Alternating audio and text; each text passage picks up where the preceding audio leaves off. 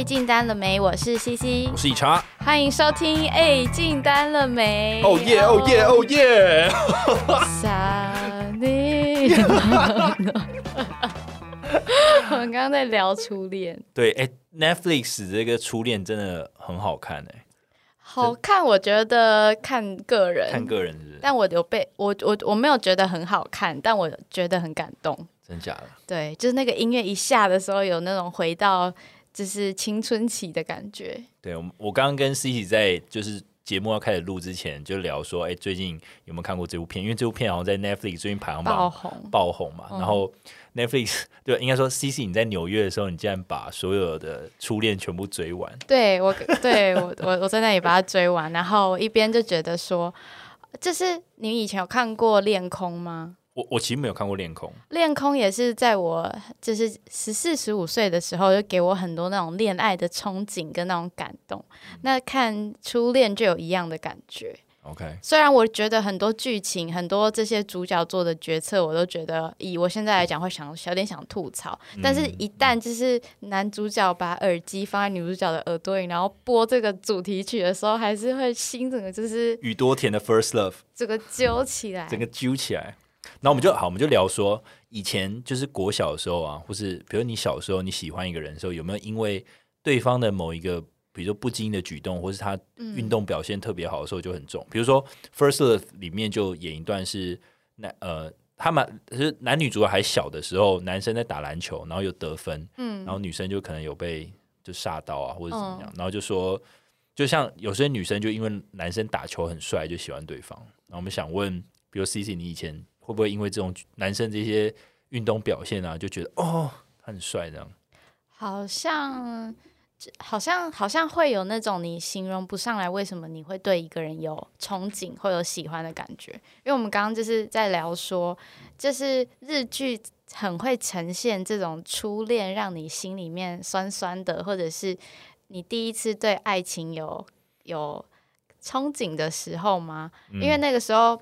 好像是不是学生的时候，因为我们有很多时间，所以我们可以几乎可以说没有什么特定理由的去喜欢一个人，或者是去投注一一些时间在某一个人身上，就可能单纯只是因为他帅，或他正，或者是他今天走过来的时候跟你对到眼，你突然觉得被电到，这种一见钟情感。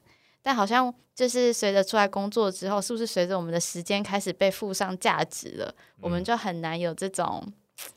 这种呃不明不知道怎么解释的爱情，还是嗯，我我觉得我我小时候的时候，我比如我国小我喜欢一个女生的时候，我好像我像我还真的没有来由哎，我我现在回想起来，可能就觉得哦，她很漂亮，那你就想跟她一直闹着玩，嗯，那就这样而已，然后就会两个人一起打打闹闹，然后大概是这样。可是我觉得女生比较不一样，女生会有一些点吧，女生总是会觉得男生如果很会运动，会你知道在国小或国中真的很会运动的男生很吃香哎，我想一下。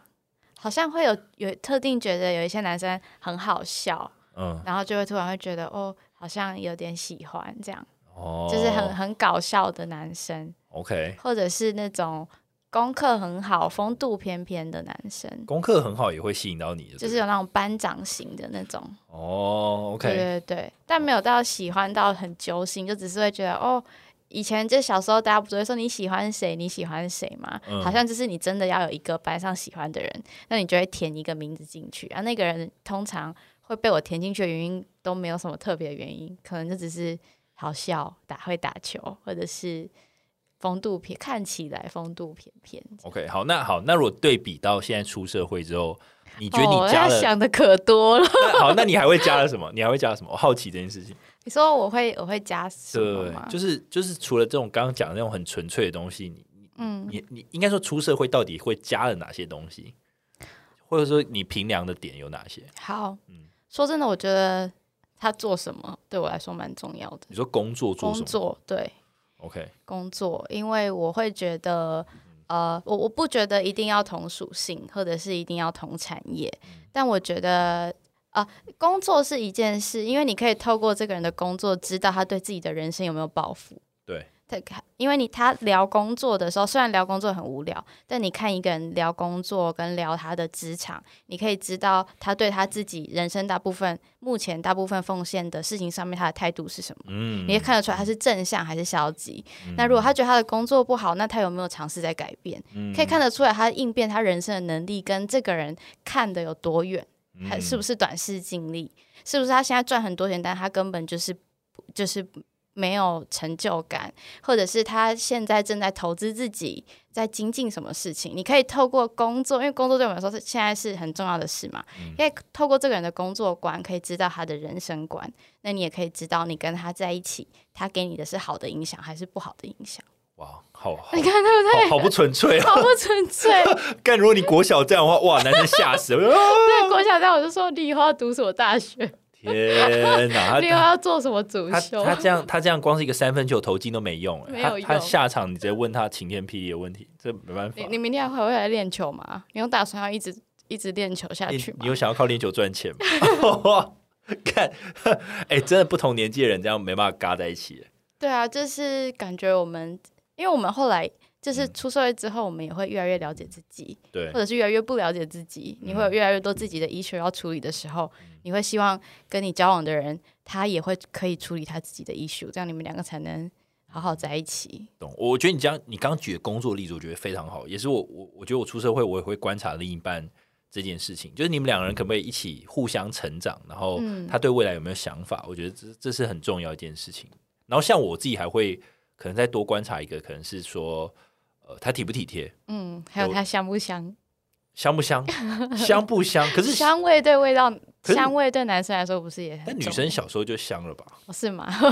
因为因为我觉得好，我觉得香这件事情，女生好像一直以来都蛮香的，嗯但所以香对我来讲还好。但重点是，我觉得体贴这件事情，可能我小时候不会 care，嗯小时候就觉得哎、哎相处起来很开心就好了。但是嗯体不体贴这件事情，感觉像是你必须真的相处在一起，然后你特别去感受，你才会知道。嗯对，因为你可能会遇到一些怎么讲，就你日复一日过日子，对方有没有体贴你，其实你很容易感觉到。比如你你很疲倦的时候，或你常加班的时候，对方有没有关心你啊，或是嗯会不会呃，比如准备一些食物给你，或是、哦就是一些体贴行为，或是一些关心关心的话，你懂吗？我觉得那都是会让人觉得很温暖的。我那天在在 Facebook 上看到一篇文章，他说就是感情不是要互补，感情是在我受不了的时候被你给接住了。嗯，然后我就在想，就是他接住是什么意思？因为网络上很多这种心灵鸡汤，所以我就看了一下他的内文。嗯内文就是说，这个男生他要去接他女朋友，但是当天他因为有很多工作的事情，所以导致他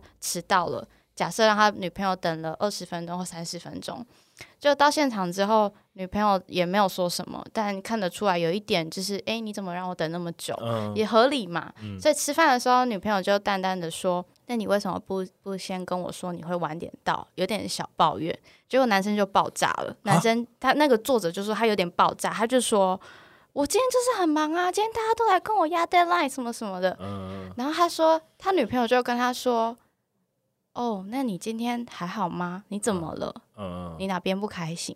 嗯然后他说他那个瞬间有一种被他接住的感觉，因为他这个爆炸，他不是在骂他女朋友，他这个爆炸是来自于其他外在的压力。可是他的女朋友却没有在当下跟他争执说，我你我已经等你二十分钟了，你还骂我。嗯所以他说他当下有一种被这个人就是情绪上整个接住的感觉。然后我觉得他这样，他女朋友很了不起，所以这是一个很，我觉得这才是真正的体贴，就是这其实很难做到，很，难啊。很难。但因为因为男生照理说也不应该马上爆炸吧，应该先道道个歉，说对不起，宝贝，我我迟到了这样。对，就其实其实这个状态就是其中一方就先没有做好了，嗯但是其中一方先没有做好是情侣之间很常发生的事情。嗯但是如果其中一方 A 没有做好，B 也跟着没有做好，因为我不想吃亏，就会变成吵架。嗯对，但如果今天 A 没有做好，人难免有心情不好的时候，B 反而就是接住他，那就不会吵架。嗯所以这就是真的体贴。我那时候才看到，就哇，原来这才是真的体贴。同意同意，我我同意，但我好，但又呼应一个我最近学到的一个新观念，就王子跟公主是没办法在一起的，王子跟公主是没办法在一起。因为好，我解释一下这件事情，因为如果有仆人呢？呃，对，因为王子呢，其实王子有他的傲气嘛，所以他他他如果跟公主，公主有她的脾气，那两个那个硬碰硬其实是没办法凑在一起的。所以王子可能要跟仆人在一起，公主也要配一个仆人，你知道？所以因为要一一个很主动，一个很很服侍，你知道，两个人才会搭得起来。如果两个都是那种很冲的，或是很有自己的脾气的，其实会很难 match 在一起，因为你们都有各自的坚持，那也就很难真的做到像你刚刚说的，呃，去接住对方。懂我意思吗？我我觉得啊，我个人觉得是这样。嗯，就一定要我我个人会认为有态度有强势的人，但也有态度会比较顺从，但是他又可以用另一种方式治得了对方。这样，我个人认为啊，应该应该是吧。就是其实越来越，也也没有也没有几岁，但就是听大家讲这些故事，或者自己稍微经历一些些，会觉得说个性上好像没有所谓的互补这件事。其实你本身两个人如果相似程度越高，你越好去理解对方。所谓的体贴越好做到，因为体贴其实如果只是呃帮你准备吃的或等你，其实它某种程度上也可以造成压力哦。嗯，比如说呃理查很晚回来，但他没有跟我讲时间，我就准备食物等他。你回来的时候看到我等你了，一开始你觉得贴心。久了之后，你发现我一直在等你吃饭，这个压力是压力吧？哦，对啊，可是这个就要沟通了，对啊，就要沟通，就是如何不成为压力，这样。对啊，好，我同意。所以我觉得真的是没有所谓的最好的对象，只有你们两个合不合适。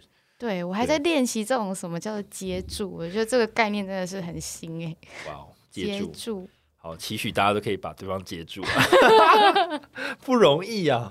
哎，不过回过头来，我还是觉得《初恋》真的是一部不错的片。就是，就是，虽然我还没，我只看到大概第三集吧，但我觉得他真的把这种你知道初恋的这种那种刻骨铭心的感觉，对对，刻骨铭心的感觉，把它把它拍出来，我觉得让人有种回春，你知道吗？就是因为因为你是一个已经出社会工作人，再回头去看以前，你会觉得啊，你有你有曾经就是失恋难过到觉得胸口酸酸的。心里酸酸的那种，应该有吧？应该多少都有，不然没血没泪。就是我看《初恋》这一部的时候，就会想到哦，曾经有有因为失恋，然后感觉到胸口有点酸酸的这样。可是现在不会，现在不酸是，是只有可能是十八岁才会，十八岁以后好像是没有体验过什么是，心里酸酸的啊。希望就是大家都可以接住身边的伴侣。对，请大家去一同去看《初恋》这部片，非常推荐。如果你跟《台北女子图鉴》相比，我如果这两部片选，一定是推你《初恋》。你后来还有继续看？我全部看完了，好看吗？呃，我们那天跟谁啊？跟 Kelly 在聊，然后我们就说，其实《台北女子图鉴》就是台北。男子图鉴，他因为他呈现的是桂纶镁跟不同男子约会，然后不同年纪，然后不同事业，然后不同感情观，这是男子图鉴。对，所以写他是真正的男子图鉴，不是女子图鉴。各式各样的台北男生。对，其其实你应该选择你要选哪一个男生，而不是这个女生到底进化。我是没有看到什么进化啦，就是工作一直换啊，然后到新加坡啊，然后又回来台湾，对，然后最后还生活品质变好，生活品质变好，然后他最后的最后他还是。选择成为一个单亲妈妈，这样，嗯，对，反正 anyway，这个我们就经历了一场他的爱情故事啊，嗯，对，但是 anyway，我觉得两两部片探讨的东西不太一样，一个很 focus 在呃男子图鉴的部分，男子图鉴的部分，一个比较像是长就是出社会跟年轻的时候那种爱情的那种不一样的，嗯，我会觉得女子图鉴感觉比较比较比较。想要贴近现实生活，那初恋，如果你真的就是把它当做是一个那种很经典、很梦幻的日剧，那我觉得没问题。对，欢迎大家一起再度回到以前那种梦幻的时光。对，那种真的会让你回忆起那种甜蜜羞涩的感觉。对，然后你会开始播宇多田的歌，这样。好，我们今天还是要进入正题啊，对不对？好，今天我们要聊那个华尔街。之狼的下集，OK，对，那因为上礼拜没有录音的关系，所以我今天来帮大家做一个 previously on EP 一二六，OK，好，我们上一次有聊到，就是我们在跟客户进行沟通、进行开发的时候，有一个三个确定性水准，你要把三个确定性水准都拉到接近十分，你才可以要求客户下单，这也是你直线销售从左到右你要努力的方向。OK，第一个就是他对你的产品，他要有。八九分的喜欢，产品搞定了，他要对你这个人有有信任感。第三个就是他对你的公司要有信任感。那如果你今天是一在一个上市贵公司或在一个知名的品牌，基本上你只需要努努力两个方向，第一个就是产品需求服务，第二个就是你自己。嗯好，那再来呢，就是有这个概念之后呢，我们在第一通 call call 第一次拜访的时候，要问一些问题，去确认说这个客户是不是你的买家。嗯，你不要花时间去。炼金，你要淘金，你要找对的客户，而不要去培养客户。你不要想要把一个渣男变成你的老公，你就是换下一位。对，不要浪费时间。业务员最大的成本就是时间，所以我们绝对不要拿我们的时间开玩笑。所以，因为每个产业，你针对你的 budget、你客户的需求，每一个客户的模样，还有他知道的知识都不一样，所以你就可以自己去刻画出你们的客户的特性是什么，然后用这个去问客户，去了解他，他到底是不是你的主要客户，然后再继继续做销售。那再来呢，就是呃。客户会采购的五大因素，前面我们刚刚讲了三个嘛，产品，然后他对公司的啊，他对你的信任感，然后对公司的信任感，再来就是他的购买的，呃，等下我看一下哦。行动门槛跟痛苦门槛，对，行动门槛跟痛苦门槛。行动门槛的意思就是，他买这个东西，他做这个采购决策，他需要跑多少流程？他可以今天直接下单就下单吗？还是说他要经过法务审理？还是会你们的这个产业会有什么流程？你要尽可能的缩短，或者是像卖车的业务，可能就尽可能缩短贷款的流程，不要让客户觉得他有很多的摩擦力在做这个决策上。那这个就是痛苦，就是要让客户觉得他现在。的这个急迫性是很高的，让他觉得他一，你可以透过去放大购买你的产品之后的美好感受，或者是增强他现在对这个问题的急迫性。很多客户迟迟不下单，不是因为他不想要，是因为他觉得还没有那么重要。所以这就是我们的责任，在适时的让他觉得要赶快处理这个东西，他才可以享享受到好的成果。这样子，好。那今天呢，我们就是要讲呃直线销直线销售系统的两个两个阶段。第一个就是我们前面讲的要探查客户，第二个呢就是我们要去做推进销售。那推进销售要怎么做呢？华尔街之狼这边教大家的就是你一定要写脚本。OK，对，他的意思是说，你的每一场会议前你都应该要有一个脚本，然后那个脚本就像就真的像戏一样，你要演客户会怎么回你，然后你要怎么回答他，然后他会。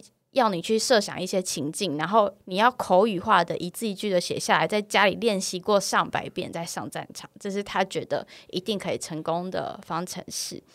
那理查，你平常见客户之前，你会有写脚本的习惯吗？诶，我我觉得我应该没有像呃作者说真的写一个很详尽的脚本，我顶多在 COCO 或是见客户之前，我会大概列一些我想要讨论的议题，或是比如我在 COCO 的时候，我会列一些我想问的问题。对，我就等于说当一个 reminder，就是我要问 A，我要问 B，然后确保我我得到我想要的资讯，然后不断的延伸。那这这可能是其中一块脚本。嗯嗯。那另一个可能是我自己会提醒我自己的策略，比如有时候你是要跟呃你的大包，或是跟你的客户，你会有一些你会有一些呃自己的策略，然后你想要去 push 他帮你做什么事情，或是呃就达成你要的效果。那我就会分，比如说举例来讲，呃，今天我就假设有个案子，我需要大包跟我配合。对，然后我可能会先用写一个，要不要讲一下什么是大包？大包就是好，呃，大包基本上就是大的承包商，嗯，contractor，contractor。那他可能后面会有很多 vendor，那我可能是其中一家，然后我必须要报价给这大包，那大包会再把他的价钱整理好，叠上他自己的利润之后再报给客户，嗯，那这是所谓的大包。有时候客户会指定要有大包，然后他才下单给你，所以你很难越过他之前。对，因为他可能有地缘关系，或者他有政治关系，所以他就一定是那个大包。所以 anyway，你就必须跟这个大包配合。那身为一个 vendor，你如果对到大包的时候，你当然有时候会需要跟对方合作嘛。那有时候你要可能希望大包帮你做什么事情的时候，我会可能列一些策略，比如说我会先态度先软的，我要跟他讲说，呃，他呃希望他帮忙做什么事情，然后先看他配合度怎么样。如果他感觉配合度很高，那当然这件事情就结束了，下课。但如果他感觉配合度很低，不想要帮忙，那我可能就会开始用比较强硬的态度跟他讲说：如果这件事你没有配合的话，接下来可能会发生什么事情？第一个可能是我价钱会调涨，第二可能是我的人员可能就没办法 support，就开始会有一点半威胁的状态。所以我可能会做的脚本就是，我会把我软的，我会大概怎么讲，我会跟他讲一声。因为如果他愿意帮忙我，我当然就不用惹他不爽嘛。但如果我感觉他配合度比较不低的时候，我就会写一个强硬的版本，就是说有哪些事情是我可以拿来威胁他了，然后让他愿意跟我合作。所以我觉得，这提醒自己可以做这些事情啊，不然有时候你什么都没准备的时候，你就会哦哦哦哦，然后这样这样电话就比较顺，就就就挂掉了。嗯。大概是这样。好，其实这就是某种程度上的脚本，只是你是根据有点像一我一个 scenario 写的情境。对对。那我自己的话，我其实会有 presentation 的练习，但我以前不会写脚本。嗯。但是就变成说我刚 on board 的时候，花了很多时间，陌生拜访很多客户，在没有脚本的情况下，浪费了很多时间。嗯。所以我在那个在以前，如果我可以有脚本，其实我就可以浪费可能整整半年的时间。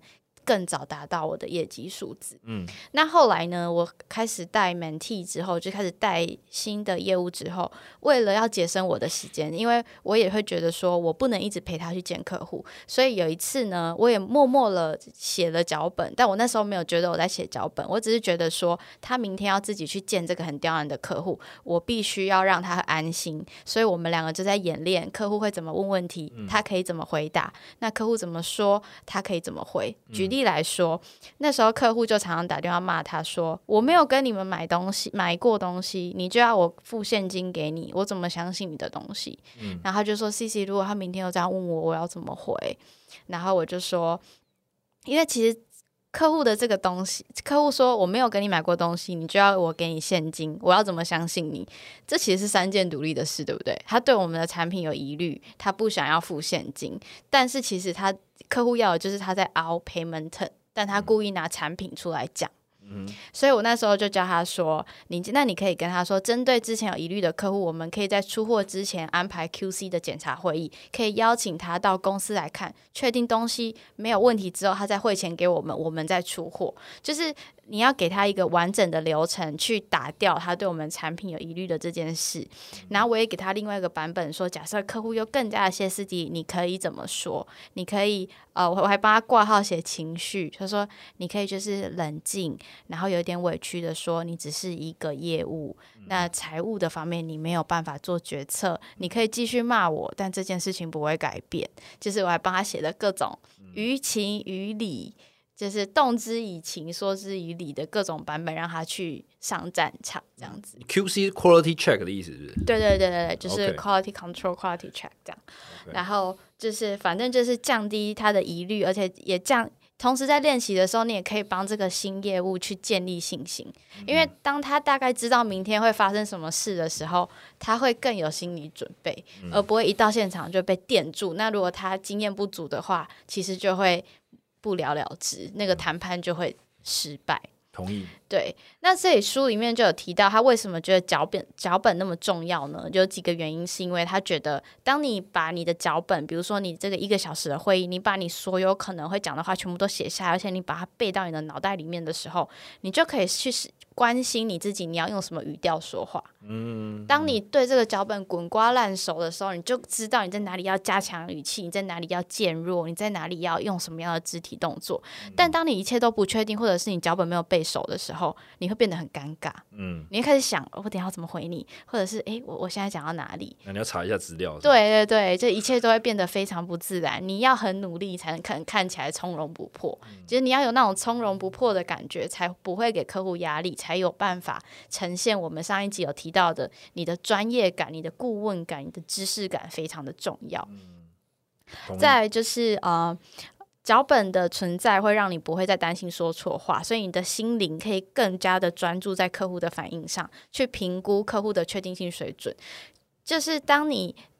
不需要。当你就是闭着，就当你就是睡觉，你都可以默默的念出这个脚本的时候，你在跟客户谈的时候，你更可以知道客户的微表情是什么。你更可以透过比如说喝水的小动作去看他有没有跟着你喝水，看他有没有被你牵着走，或者是看客户有没有皱眉啊、嘟嘴啊，或者是客户的。的那些伪语言是什么？不是有些人会什么阅读表情啊什么之类的。因为其实一个人的肢体动作，你就可以知道他现在对你有防备心，还是他跟你有就是敞开心胸。那再来呢，就是对管理阶层的 manager 来说，其实你用脚本的方式，你可以更有效的去训练你的业务人员。你旗下的业务人员会更有效部署他们，让他们在业绩表现上会有更好的表现。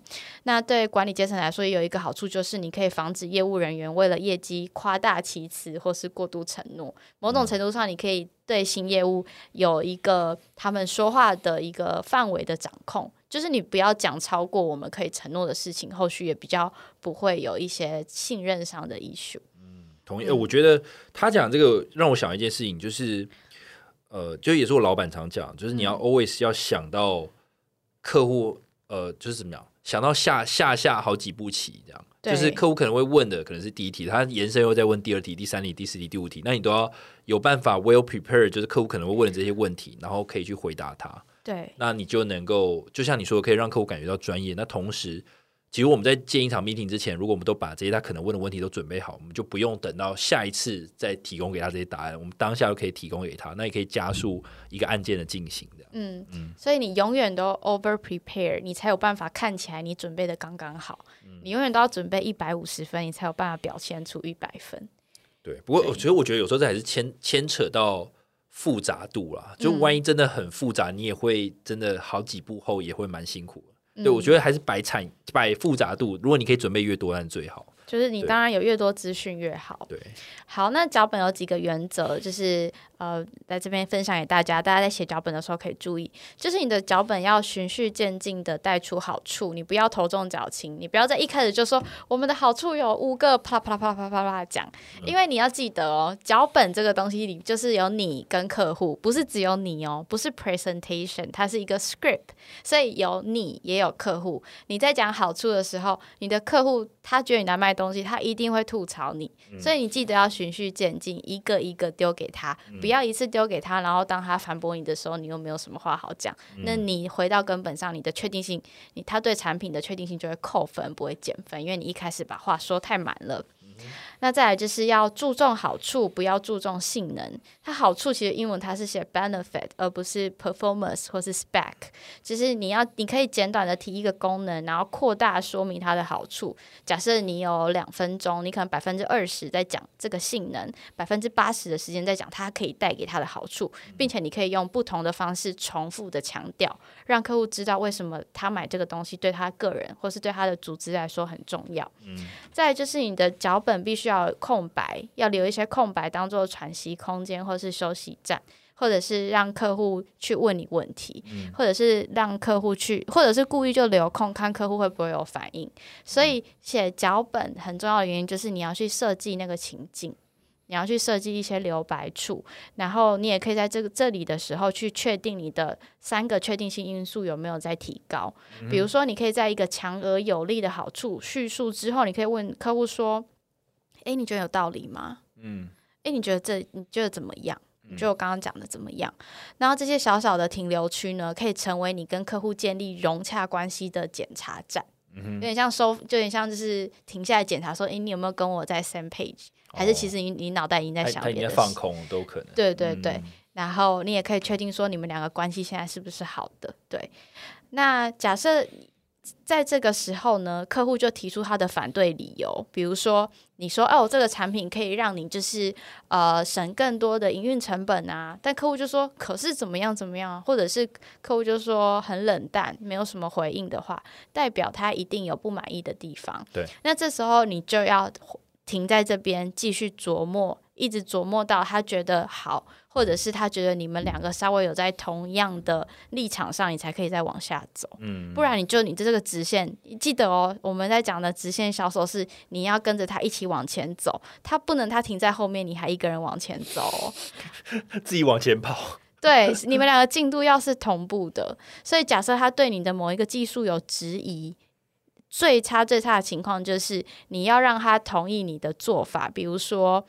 好，我懂同意你这个 concern。那我们通常解决办法是怎么样？怎么样？那待我跟工程师确认，我明天几点给他一个很确切的时间，我们就处理给你，或者是我们可以做一个 proof of concept 给你看。就是你一定要有对应的方法去抹除这个不确定性，要让他愿意跟着你继续往前走。不然，如果他定在原地的话，你也不能再往下走。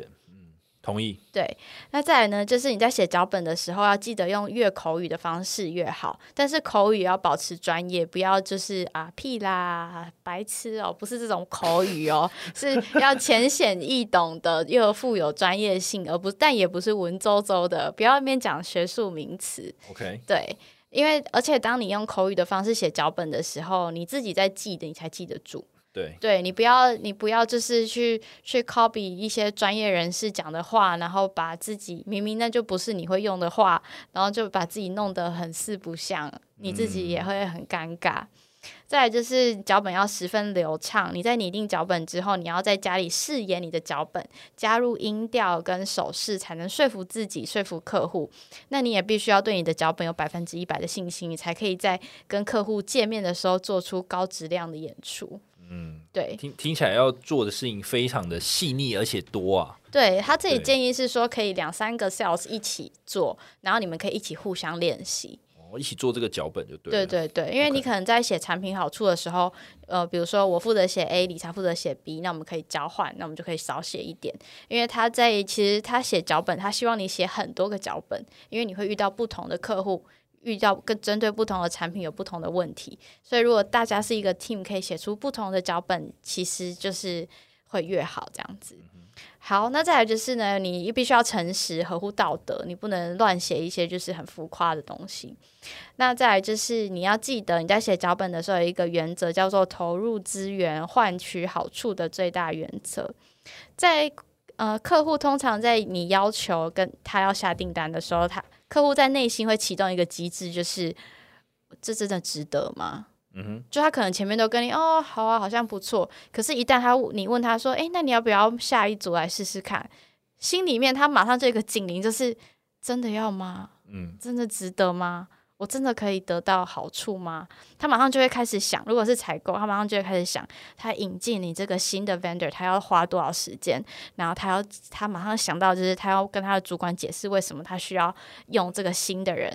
然后他，反正他的很多事情就会开始想，所以你这时候就是要降低所有他的购买成本，你要让他 make sure 让他知道说。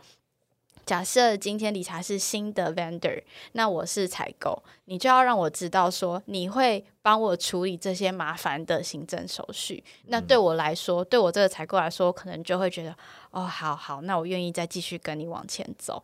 不然我就会想到说，我还要为了你去跟我们公司的内部同仁解释为什么我要做这些事，我又会觉得好像不值得。这就是一个值得跟不值得的的的衡量。理解，所以你就要去为你的窗口去设想。对，好，再来就是呢，你你需要多个脚本来完成一场销售，就刚刚提到的。那他在写脚本的时候，他是其实是从 Coco 开始的。这本书我会建议大家可以看英文的，因为它很口语，而且它英文有它，因为它。中文的书啊，他翻他其实，在书里面是真的有脚本的，他真的有跟你说，你电话起来你要讲的每一字每一句是什么。可是翻成中文怪怪的，就没有那种英文的感觉，没有英文的流畅感。对，比如说他会说，就是在英文，就是他会说，你 call call 的时候，你一开口就要叫人家 first name，不要叫人家 last name。OK，比如说他就说。Hi, it's John there? 然后 How are you? 他就会写这个东西，然后写他的原因是什么。然后比如他会用一些很英文的词，说 If you recall, we have talked 什么什么之类的。这些东西就是你用英文你会更好理解他的情境是什么。可是翻成中文的时候就有一点不自然。哦，OK，所以你要听原话才知道他他的那个感觉是什么，再转换成中文这样。对对对，你用原话，然后你再转成你们那个行行业的行话，我会觉得比较贴切一点。OK，对。所以呢，作者这里就是建议大家从 call call 就要开始写脚本，并不是从真的实地的拜访。因为当你 call call 就开始有脚本，你就可以提高你 call call 的成功率，你拜访的呃次数也机会也会变多，那你变成真的订单的那个转换率也可以变高。那我们这边就是把脚本的原则讲完了，那我们现在来做一个演练题。OK，好，当你叙述了所有产品的方案的好处哦，然后你也觉得客户的三个确定性因素都很高的情况下，客户就问你说：“哎，理查，嗯好啦，讲那么久，所以我到底要花多少钱你要花多少钱？OK，然后你说我会怎么回答？对，我我我觉得如果是我的话，我当然一定会有抓一个价钱嘛。那当然这个价钱一定是有 buffer 的，就是、当然就是除了预留，就是客户可能到时候采购可能会砍的金额，还有我自己想要抓给他的折扣等等，所以我一定不会一给他就给他我的底价，一定是有加上去的，所以我一定会讲，比如说我可能就直接讲一个数字，比如说哦一百二十万，然后先看他的反应，然后他如果就说啊。什么什么太贵啊，怎样怎样的，就那也是我预料中的事情。那我就会反问他说：“那你希望是多少？嗯然后你的预算是多少？”这样，他他一定要给我一个答案，他不能说就好贵嗯就没了。我要我要知道他觉得好贵的标准是什么，因为你觉得一个东西贵，你一定有一个基准在嘛。嗯比如你你你你的基准是二十万，那你当然觉得一百二十万很贵。嗯但如果你的基准是比如说呃一百一啊一百，那我那我觉得还有谈的空间，我可以再想别的办法。那如果真的很难做到，那就有几个选项，比如说我是不是换解决方案，或者是我帮他想想看有没有可能跟其他案合并，然后他可以追加一些预算等等，就开始开始有些变通。但如果他的期望值跟我的报价真的这 gap 太多太太大了，完全不可能，那我就会直接说，那这个案子根本不可能，就直接放弃，也不浪费时间。嗯对，所以我觉得这有点类似定锚的效应啊，就是你要先抛一个数字出来，而且那数字是你抓过 buffer，然后看对方反应。如果对方的反应跟你的目标价其实并没有差很远，那就有努力的空间。如果差太远，那就代表说你们两个之间对这个 solution 的 gap 有很大的一个误解需要弥补，那就要更多的讨论这样。但如果以直线销售的原则来说啊，其实如果客户的预算只有二十万，但你报了一百二十万，那应该就是我们一开始就要把这个客户视成不是你的买家，哦，对，对对，他就是不在你的 budget、你的目标客群里面。嗯所以呃，以这个演练题来说的话，书上是说有会会有通常会有两种回应的方式，可能有一些业务就会直接说哦，客户就说说要花多少钱嘛，客户就说哦，只需要三千块美金，嗯哼，这是一种说法。第二种说法是，仅仅需要三千块美金的现金支出，就可以让你得到第一种好处，巴拉巴拉；第二种好处，巴拉巴拉；跟第三种好处，巴拉巴拉。在就像我刚刚说的，在我的协助之下得到这些好处非常容易。下单之后，你只会觉得我们怎么没有早点认识对方？我们应该早点开始合作。你觉得这样有道理吗？跟第一种只说我就三千块美金，你觉得哪一个听起来比较？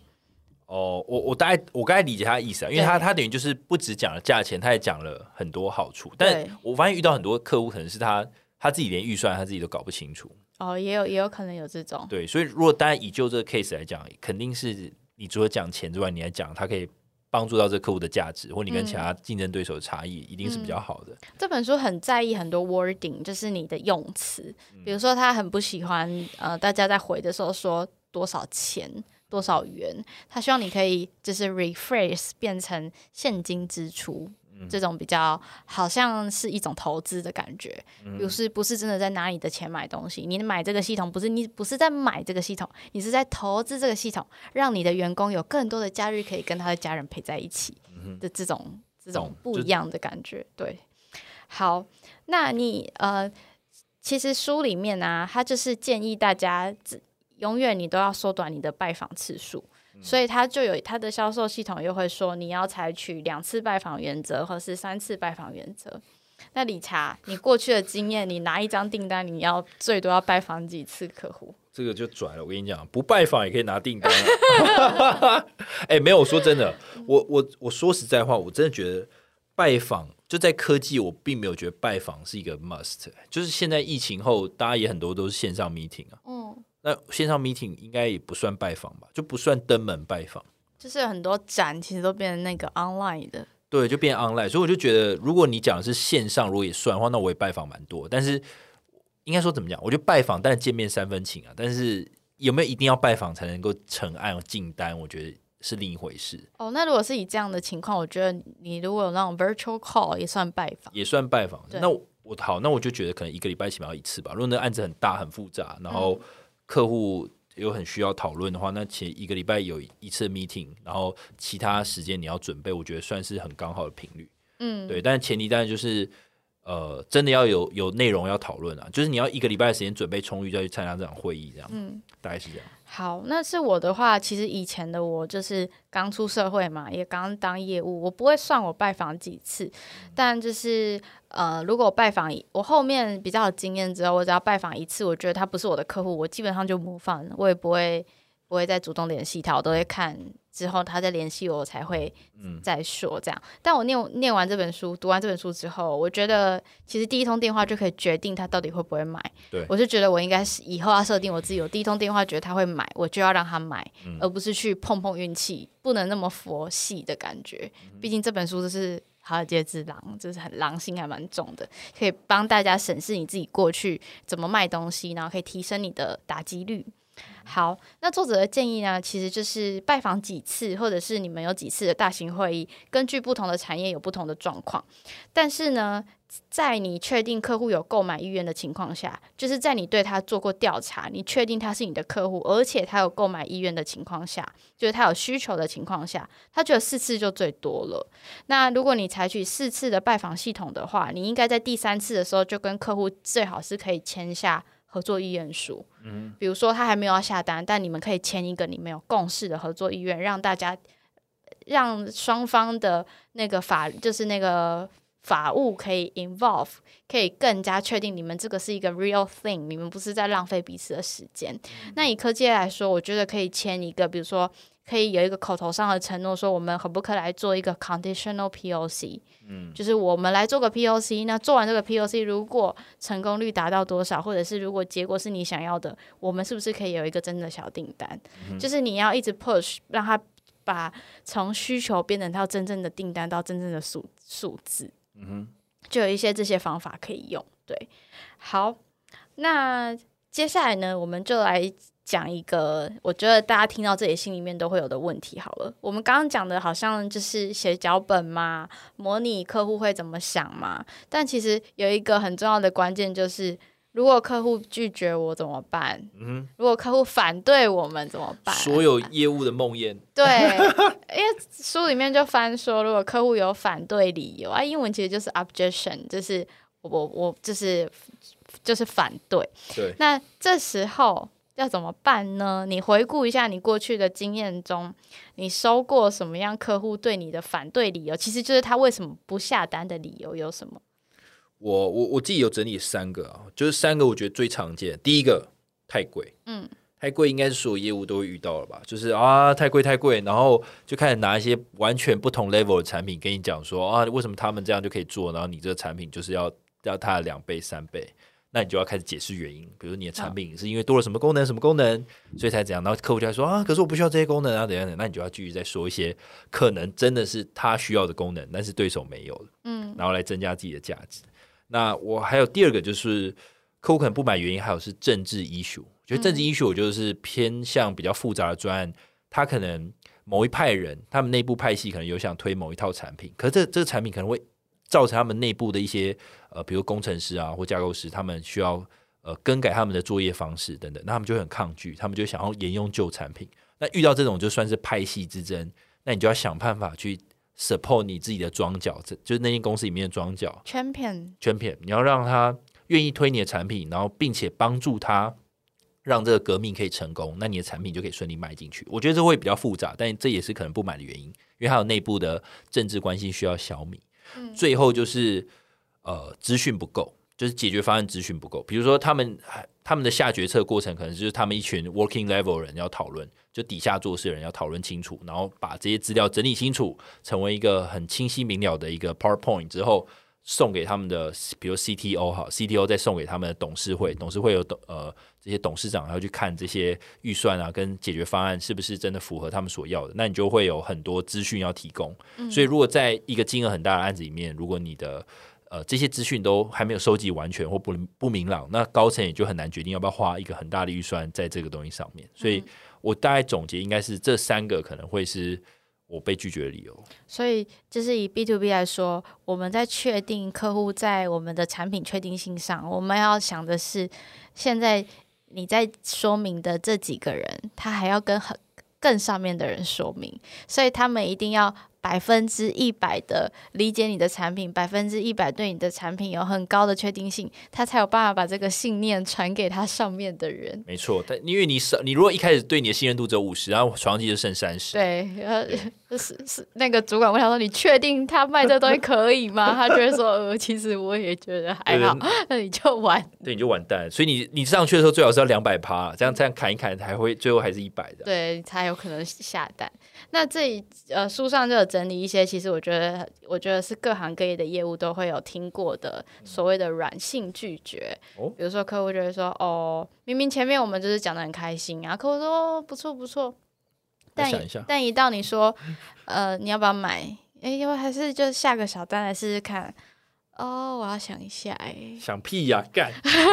我再评估一下，我们要我们团队要评估一下。你讲这个就让我想到什么，你知道吗？让我想到就是跟女生就是问她说，哎，那你要不要在一起，或者要不要去约会？就下一次要不要再约啊？然后说，我现在不想谈恋爱。干没有，他不会说他他说我可能要想一下，下礼拜可能会加班，或者是哦，我现在比较想让自己，那还约会干嘛？对，还有什么哦？我们不确定啊，然后说哦，我们要要想一下，我们要团队要开会啊。这个时候呢，就是完美的回应方式，其实是不要回答这个假理由，因为对对作者来说，客户说我要想一下，然后。呃，我们不确定，这个不是真的理由。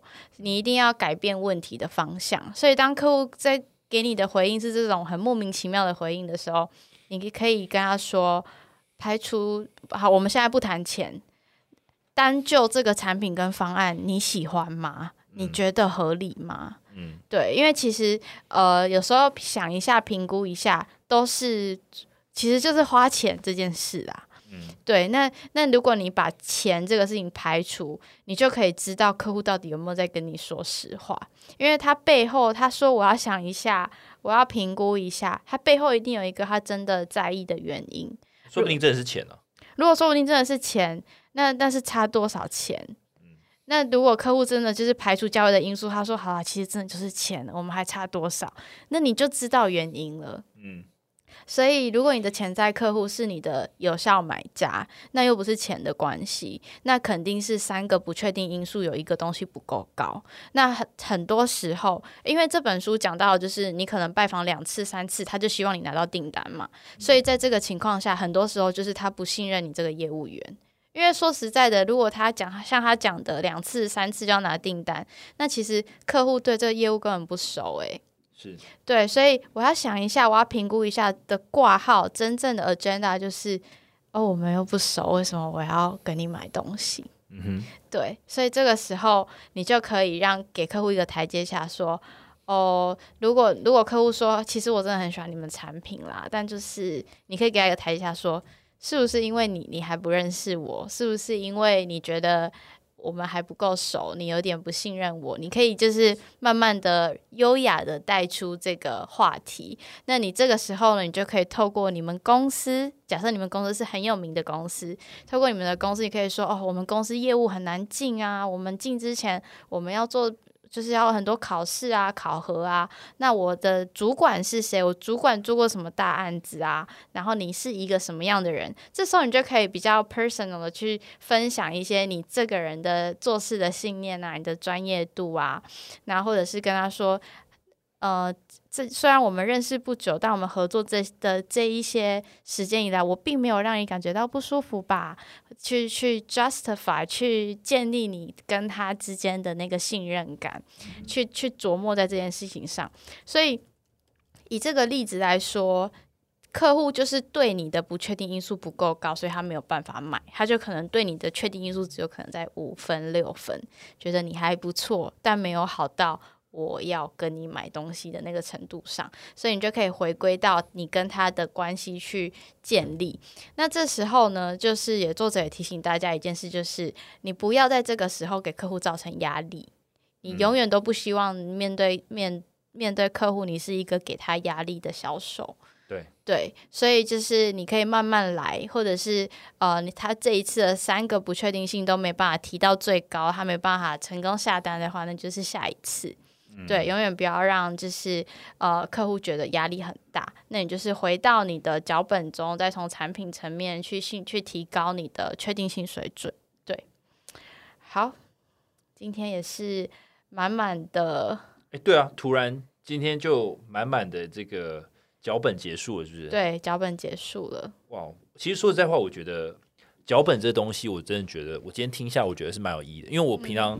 上班的时候，我其实跟客户沟通的时候，并不太会写脚本，有点像是我就直接来会议了，然后就准备我要简报内容，但不会想说我要讲什么脚本，或者我要推什么 solution 的时候，我好像呃顶多用公司既有的 deck，然后稍微想一下这东西对客户的好处，但是并没有真的有一套脚本。然后你刚刚提到说可以有多个 sales 一起完成一个脚本，其实我觉得这是一个很好的办法，因为你可以集思广益，把大家认为公司这个解决方案的好处或对客户的 benefits 都把它呃三个人集思广益，然后可能把这些。一条一条把它罗列出来，把它优势写出来，其实是有办法跟客户很好 deliver 一些产品的一些价值，所以我觉得这个是，嗯，我觉得很好的一个方法跟练习啊，对，是可以尝试的。而且某种程度上，你是因为你现在对自己的工作有一定的熟悉度，所以你才会觉得没有想到要写脚本。但如果未来你也有 team member 的话，如果有脚本的话，说不定可以就是上手的更快，或者是可以更更加的精进自己的。在客户面前的一些表演吗，或者是一些说法？对，其实其实我觉得他他你越熟悉这个脚本，其实你就越能够在关注你要讲的内容之外一些细节。比如他刚刚就提到很多这种客户端的反应啊，或是他们的一些肢体动作啊，或他的一些微表情啊，或者他的态度等，其实都可以增加更多这种你只有面对面才会得到的资讯，然后可以帮助你下判断说这个客户到底。对你的产品到底多么的信任或买单这样？对，那其实这边可以念几个，就是因为我们刚刚提到，就是直线销售系统的前面，你要先去确定客户是不是你的买家。他这里其实有准备一一系列的问题，就是你可以在第一次 call call 的时候跟客户聊的。我真的觉得大家看完英文的，然后再自己消化。比如说他的问题就是啊，第一个就是他就是说，他这他真的写的很细哦，比如他说。So John, just a couple of quick questions, so I don't waste your time。然后就开始问问题了。